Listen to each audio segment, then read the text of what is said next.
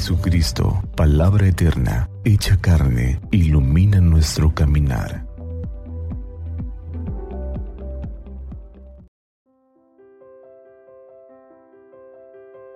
...24 de junio, jueves... ...solemnidad de la Natividad de San Juan el Bautista... ...del Santo Evangelio según San Lucas... ...por aquellos días... ...le llegó a Isabel la hora de dar a luz y tuvo un hijo... Cuando sus vecinos y parientes se enteraron de que el Señor le había manifestado tan grande misericordia, se regocijaron con ella. A los ocho días fueron a circuncidar al niño y le querían poner Zacarías como su padre. Pero la madre se opuso diciéndoles, no, su nombre será Juan. Ellos se decían, pero si ninguno de tus parientes se llama así. Entonces le preguntaron por señas al padre cómo quería que se llamara el niño. Él pidió una tablilla y escribió, Juan es su nombre. Todos se quedaron extrañados. En ese momento a Zacarías se le soltó la lengua, recobró el habla y comenzó a bendecir a Dios. Un sentimiento de temor se apoderó de los vecinos y en toda la región montañosa de Judea se comentaba este suceso. Cuantos se enteraban de ello se preguntaban impresionados, ¿qué va a ser de este niño? Esto lo decían porque realmente la mano de Dios estaba con él. El niño iba desarrollándose físicamente y su espíritu se iba fortaleciendo. Y vivió en el desierto hasta el día en que se dio a conocer al pueblo de Israel. Palabra del Señor. Gloria a ti, Señor Jesús. Hoy celebramos la solemnidad del nacimiento de Juan el Bautista. La noticia de su nacimiento, dice San Lucas, es un motivo de alegría. Lo primero que podemos ver es la intervención de Dios en estos padres ancianos y estériles. Dios, por medio de una intervención maravillosa, los vuelve fecundos, un signo sorprendente. Dios tiene el poder de causar maravillas en la vida de cada uno, pero que nunca se nos olvide. Dios tiene su tiempo y es diverso del nuestro. Mucho tiempo esperaron por un hijo estos ancianos y al final de sus días el Señor se los concede.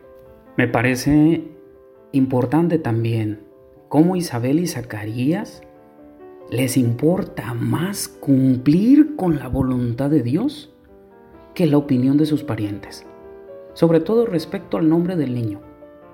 En contra de la opinión de los parientes responden, el niño se llamará Juan. Muchas veces, la presión que ejercen los demás puede alejarnos de la voluntad de Dios. No fue así para Isabel y Zacarías. Y lo vemos en ejemplos muy claros, esto de alejarnos de la voluntad de Dios de la vida cotidiana. Eh, cuando vamos a un restaurante y nos da vergüenza por lo que puedan los demás pensar de nosotros y rezamos antes de comer ese sutil temor del miedo al qué dirá la gente de nosotros. Cuando no me atrevo a invitar a un amigo a rezar o a misa por temor a lo que va a decir.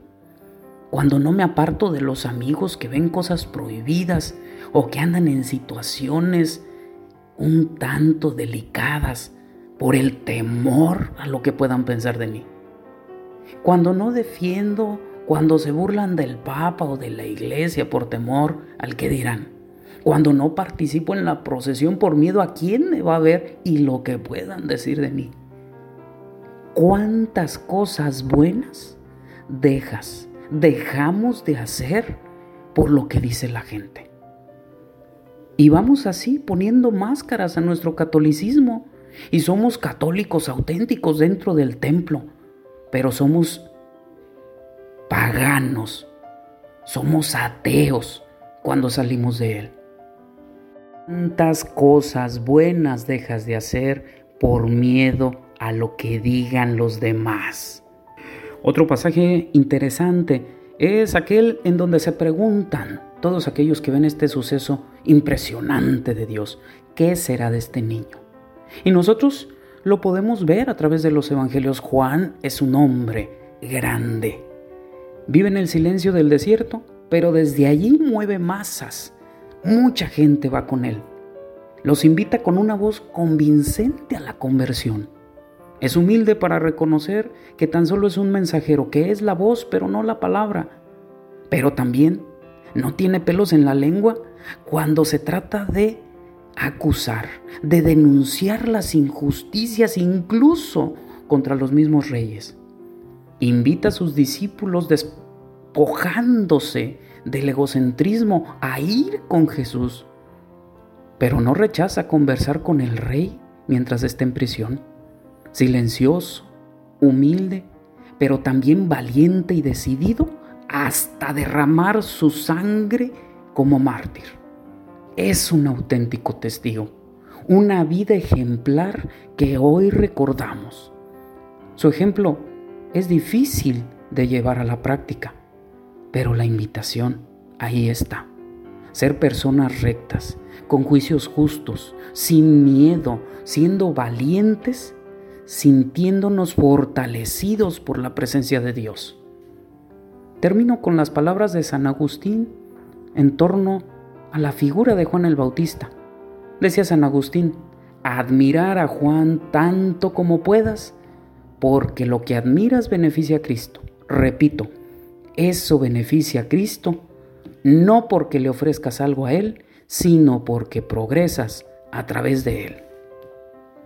Que Santa María, nuestra Madre, nos cubra con su manto y nos tenga en su regazo, y que iluminados por la palabra del Señor, tengamos un día lleno de bendiciones.